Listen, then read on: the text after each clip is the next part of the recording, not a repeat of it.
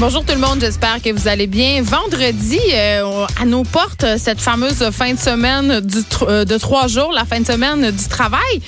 Suite, je vous dis qu'on sera pas là lundi. Je ne serai pas là pour vous divertir euh, et vous apprendre des affaires. Non, je niaise comme si je vous apprenais des affaires tant que ça. Je parle tout le temps d'Instagram. Ben non. Mais lundi, on aura une programmation spéciale. On vous passera le podcast de Vin qui vient souper.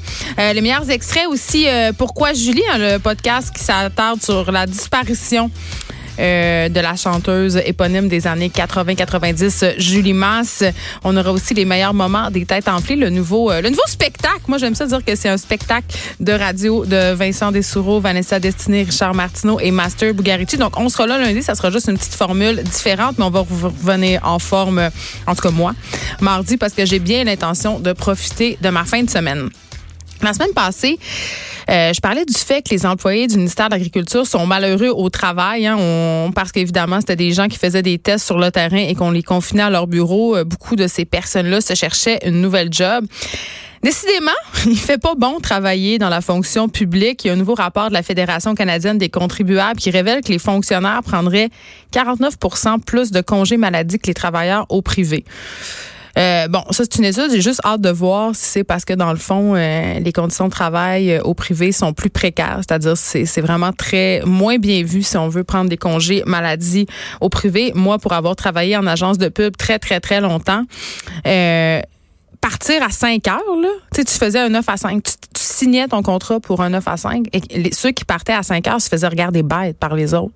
C'est comme si tu aimais moins ta job, si tu faisais moins partie de l'équipe. Donc, imaginez qu'on prenait des congés maladie. Les gens venaient travailler au bureau tellement malades. Je me rappelle d'une épidémie de gastro. Je vous passerai les détails. Mais tout ça pour dire que quand vous avez la gastro, ne venez pas travailler. Il y a des milieux euh, dans lesquels euh, on peut pas s'absenter. On peut, mais on va perdre des plumes si on s'absente, on aura moins de promotion, on sera pas bien vu par nos collègues. Et là, je vous parle même pas des femmes qui ont des enfants puis qui s'en vont à 5 heures quand ils travaillent dans les agences de pub. Ça, ça, ça a juste aucune commune mesure. La CAC qui prévoit abolir les commissions scolaires.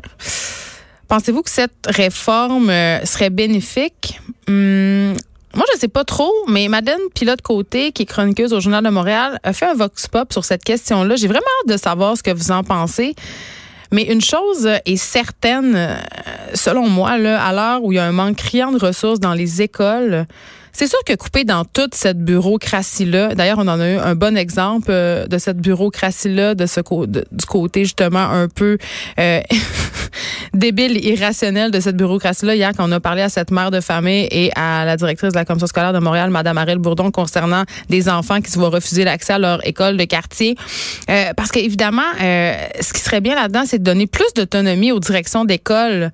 Euh, parce que on voyait là cette mère-là qui avait été obligée de relocaliser ses enfants et qui pouvait pas les faire rentrer à temps parce que à la CSDM ça bloquait. Donc, je pense qu'il y aurait moyen de moyenner, peut-être pas en coupant totalement les commissions scolaires, mais en octroyant plus de pouvoir aux directions d'école. Euh, aussi, évidemment, toute cette bureaucratie-là, ça coûte cher. On sait qu'il y a un manque criant de ressources dans les écoles, a des professeurs qui achètent des cahiers d'école avec leur propre argent.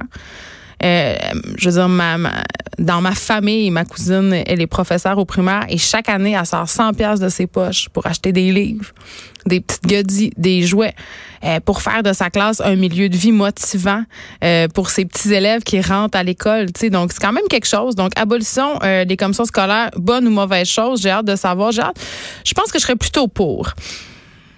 Je sais pas si vous êtes comme moi, mais au moins deux fois par année, ok, peut-être trois je rêve que je sac tout là toute là, OK, pour m'acheter une fermette dans les cantons de l'Est. Et là, j'épluche du poprio.com, Kijiji, euh, SIA.ca, tous les sites d'annonces. Puis là, je me cherche des, des, des, une maison avec un terrain euh, zoné agricole, OK? Évidemment, je finis euh, par pas le faire parce que ça a juste aucun sens. J'aime beaucoup la nature, je viens du Saguenay, mais au bout de trois jours, je me cherche une soupe tonquinoise, puis le 10-30 me manque. J'exagère, mais... Je, tu sais, on, c'est bien beau la, le simple life, là, la vie à la campagne et tout ça, mais c'est, c'est une job qui est excessivement exigeante. Tu fais pas juste euh, être dans le pré, l'amour est pas dans le pré tant que ça. Mais il y a du monde qui font ça pour vrai, tout sacré là, pour aller refaire leur vie en campagne. J'ai parlé à une personne qui a osé, elle s'appelle Amélie Blanchard. C'est une fille qui travaillait en télé.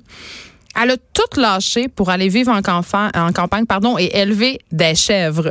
Donc, j'ai peur de savoir quel sacrifice elle a dû faire euh, pour réaliser son rêve parce qu'elle a dû en faire évidemment. Euh, et cette fille-là, en plus, elle est multitasking. Elle élève des chèvres, mais elle fait aussi plein d'autres affaires. Elle est directrice d'un festival.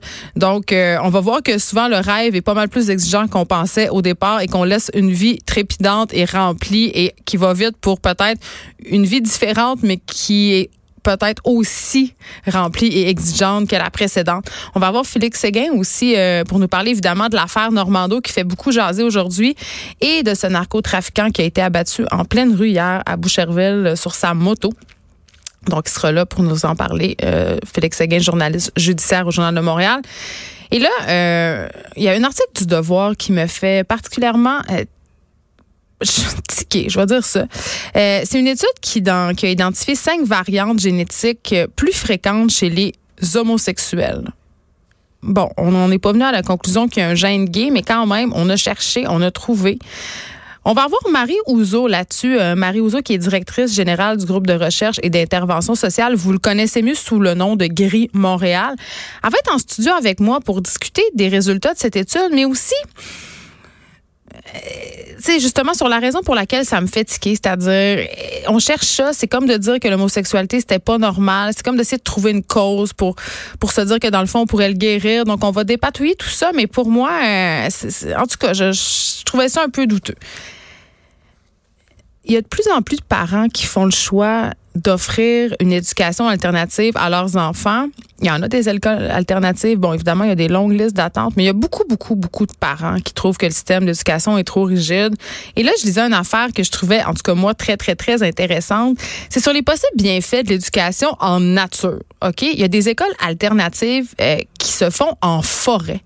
Et là, je vais avoir quelqu'un, euh, Cyril Srazao, qui est coordonnateur du programme Milieu de vie en santé euh, de l'organisme Nature Québec. Et eux, ils organisent des classes en plein air. Et là, on va se parler des bénéfices de ces classes-là. Appelons-les classes vertes. Si on veut, je sais que les classes vertes, habituellement, ce sont des camps de vacances, mais je trouve ça un joli nom.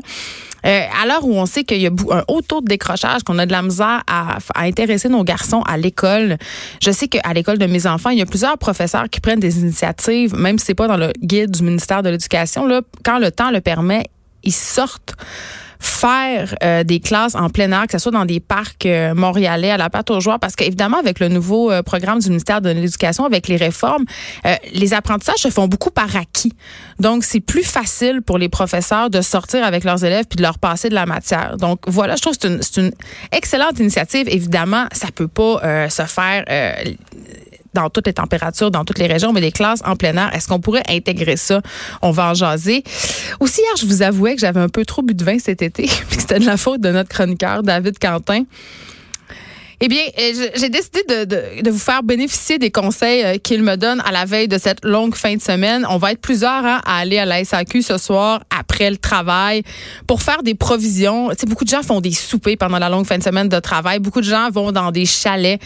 Euh, donc, David Canté, qui est notre chroniqueur littéraire habituellement, il va pas nous parler de livres aujourd'hui. Il va nous faire des suggestions de vin. Et David est vraiment un tripeux de vin nature. Et là, je sais que ça fait peur à vin du monde des vins nature. Les gens se disent, ah, c'est cher, c'est des vins de hippies, c'est pas vraiment bon.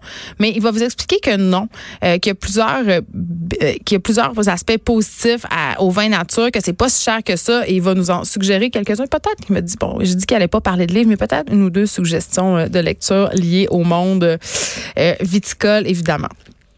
Mais avant tout ça, c'est sûr que vous avez vu comme moi euh, cette fillette de 4 ans qui a été laissée dans une voiture sur la rue Wellington à Sherbrooke. La rue Wellington, c'est la rue commerciale où on a tous les bars, tous les restaurants environ de, Sherbrooke. Cette petite fille-là qui a été laissée par son père, père qui est... sais même pas pourquoi je l'appelle père, parce qu'il n'y a pas un père qui ferait ça. Euh, il y a juste ce, grand champion-là, et juste, euh, il a sacré son camp, puis il est allé boire dans un bar à côté pendant que la petite fille était dans l'auto. Ce sont des passants qui l'ont trouvé. La petite fille, elle avait peur, c'est sûr. Les portes étaient débarrées en passant. Là. Euh, elle était affamée. Elle avait fait ses besoins dans la voiture. Évidemment, ça porte à croire qu'elle a été laissée là assez longtemps. Là. Euh, le père, lui, un moment donné, il est juste sorti du bar, puis il a vu euh, les policiers euh, près de son auto. Il se demandait, en tout cas, selon la police de Sherbrooke, il, était très, très, très intoxiqué. Il se demandait qu'est-ce que la police faisait là, mais en même temps, il se sentait coupable. Il disait, ah, je sais, c'est pas fort, arrêtez-moi. Les policiers, ils ont, ils ont redonné la petite fille à sa mère. Et évidemment, il y a une plainte qui a été déposée à la DPJ. Je veux dire, quand je lis ça, mon cœur de mère fait quatre tours se sert, c'est surréaliste. On, on le sait là, que ça existe des cas de négligence. Euh, il y en a un qui a très, très mal fini cette année, euh, si on pense seulement au cas de cette petite fille à Granby qui a, qui a trouvé la mort. Mais à chaque fois que je pense à ces pauvres enfants là, qui n'ont pas fait le choix de naître dans ces familles-là, c'est tellement pas juste. Quatre ans. Quatre ans. Tu sais, ton père te laisse dans le char sans va boire. Euh, c'est révoltant, puis j'espère juste que sa mère a de l'allure, là, ou qu'elle va être placée dans un milieu plus sain euh, par la DPJ. Je trouve ça, je trouve ça capoté. Puis chapeau à ces, à ces passants-là qui ont, qui ont vu la petite fille euh, dans l'auto et qui ont appelé les policiers. Dieu sait ce qui aurait pu se passer parce que, je le rappelle, les portes étaient débarrées. Il y a une maman de Longueuil qui s'est plainte sur Facebook. Elle a témoigné de son ras-le-bol, en fait, ce matin, dans un statut privé. Donc, je vais pas nommer la mère en question. Elle explique qu'elle a eu une bien, bien, bien mauvaise surprise en allant porter ses enfants à l'école. Vous savez, près des écoles, et, c'est le cas dans plusieurs villes du Québec, il y a des pancartes qui disent qu'on peut se stationner euh, seulement 15 minutes ou encore que c'est un débarcadère et qu'on ne peut pas s'arrêter. Donc, ce sont des zones absolument qui mesurent environ 200 mètres. Et là, euh, en cette journée de rentrée, euh, ce matin, il pleuvait des cordes là, ce matin à Montréal. C'était l'averse incroyable. Moi-même, je suis allée porter mes enfants à l'école. Je les ai laissés à la porte parce que juste de marcher de ma voiture à la porte de l'école, mes enfants euh, étaient quand même trempés. Là. On s'entend grosse, grosse, grosse, grosse averse. Donc, les parents, évidemment, voyant ça, décident de faire fi, si on veut, du règlement, de se stationner au débarcadère de l'école et de débarquer leurs enfants pour pas qu'ils soient mouillés. Eh bien, imaginez-vous donc qu'il y avait des policiers qui les attendaient et que tous ces parents-là ont pogné des tickets. Et c'est pas la première fois euh, que ça arrive à cette école-là, en particulier que je nommerai pas, mais qui se situe à Longueuil. Euh, deux ans, il y avait, euh, il y avait une nouvelle signalisation. Et là, euh, je parlais de débarcadère tantôt. Là, c'était carrément rendu une défense de stationner. et tu n'avais même pas le droit de débarquer de ta voiture pour aller reconduire ton enfant. Donc, il fallait que tu restes dans ta voiture dans le périmètre de 200 mètres. Et là, les parents avaient fait du trouble. La directrice avait appelé la commission scolaire. Ça avait fait du bruit. Euh, donc, ils ont changé la signalisation. Mais tu sais, quand même, ce matin, cette mère-là était stationnée à presque 200 mètres de l'école parce qu'évidemment, il y avait du monde. Et là, elle, témoignait, elle disait, euh, la pluie, là, était à son top. C'était le moment où il pleuvait le plus fort. Elle s'est dit, voyons, les policiers, ils vont pas donner d'étiquette, ça n'a aucun sens. Eh bien, oui. Eh bien oui, je le répète, les gens ont eu des tickets. Et on a parlé à la police de Longueuil. Et on nous expliquait que, et ça je le comprends, euh, la loi, c'est la loi première des affaires, mais aux alentours euh, de la rentrée scolaire, et je l'ai vu euh, près des écoles de mes enfants, il y a des policiers, il y a une présence policière, mais ce sont des agents de prévention. C'est-à-dire, si tu fais pas ton stop, si tu vas trop vite, si justement tu te stationnes de façon inadéquate dans le périmètre de l'école, ils vont venir t'avertir. Mais là, la mère, elle les dans son statut Facebook les agents en question qui ont une étiquette et la police fait des vérifications et ce ne sont pas des agents de prévention. Donc, ils ont eu des étiquettes. Là, je me dis, là, je comprends, là. sais, oui, la loi, c'est ça, il y a de la signalisation, mais les policiers ont quand même un pouvoir discrétionnaire. Je veux dire, quand tu vois qu'il y a une gang de parents qui vont porter leur kid à l'école, qui pleut des cordes, que les pauvres petits choux, ils vont être détrempés, il me semble que, tu sais, tu donnes pas d'étiquette. Mais écoute, l'agent Jean, là, il y a des quotas à remplir. Fait que c'est ça qu'il a fait. Ces deux agents-là, ils se sont dit, hey, on va être bien? On va donner des étiquettes. Après ça, la job va être faite, notre quota va être rempli. Bing, bang, boom. Donc voilà, c'est ce qui s'est passé. C'est quand même pas très fort. Et euh, j'ai vu ça quand même chez nous, à, mon école aussi. Puis on l'a eu aussi. Richard Martin a fait une montée de lait parce que l'année passée, autour de Cube Radio, il y avait des policiers qui donnaient des étiquettes à tous les piétons qui traversaient sa jambe. Je veux dire, à un moment donné, c'est quand même, ça devient ridicule. Une autre chose qui est ridicule, c'est cette influenceuse américaine qui a publié sur Instagram une photo d'elle. Jusque-là, tout est normal, hein, des influenceuses qui publient des photos tout va bien.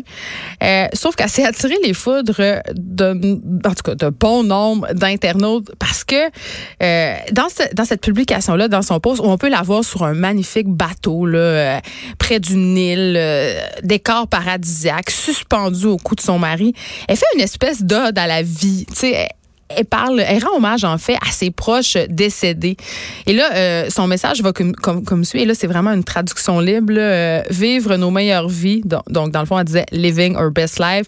Euh, pour, bon, et là, elle nomme quelques-uns de ses proches qui sont décédés. Et là, elle continue en, en disant, et tous ceux qui brillent chaque jour pour nous, nous faisons de notre mieux pour ne jamais rien tenir pour acquis et pour toujours être reconnaissant. Bon, jusque-là, ça va. C'est un message qui se veut inspirant.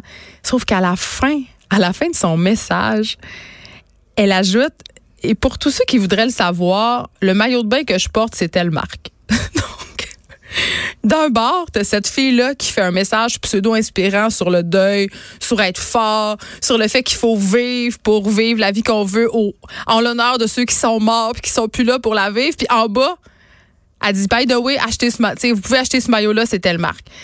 Et ça, évidemment, c'est malaise, malaise. Ça n'a pas pris de temps qu'elle se l'ait fait dire. Elle a quand même eu 2000 euh, likes. Cette fille-là a environ 180 000 followers sur Instagram. Là. Mais les gens, euh, il y en a, c'est sûr, qui ont dit, ah, c'est beau, c'est un beau message. Mais il y en a d'autres qui ont haï sa publication.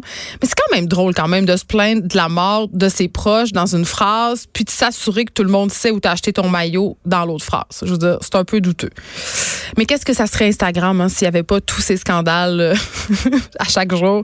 Euh, parlant de scandale, euh, et là, on reste un peu dans le milieu euh, influenceur mode. Je sais pas si vous connaissez la mannequin Adot Akek. C'est une mannequin australo-soudanaise, en fait. Elle s'est sentie insultée parce qu'elle a accordé une entrevue au magazine australien Who, qui est un magazine de mode, une longue entrevue. Et là, ils se sont mélangés à la rédaction. Ils se sont mélangés. Ils n'ont pas pris la bonne photo. Ils ont mis la photo d'un autre, un autre mannequin noir à côté.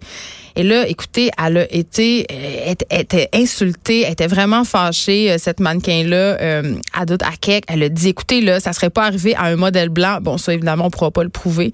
Euh, mais elle a partagé un long post Instagram, justement, pour témoigner de cette erreur-là. Et évidemment, sa photo a été likée 20 000 fois. Elle est suivie par 500 000 personnes, cette fille-là. Elle, s'est sentie, euh, c'est ce qu'elle dit, personnellement insultée, pas respectée. Euh, elle dit, coudon, euh, ça montre quand même que les gens sont ignorants et ont l'esprit étroit. Ils pensent que chaque fille noire ou africaine est identique.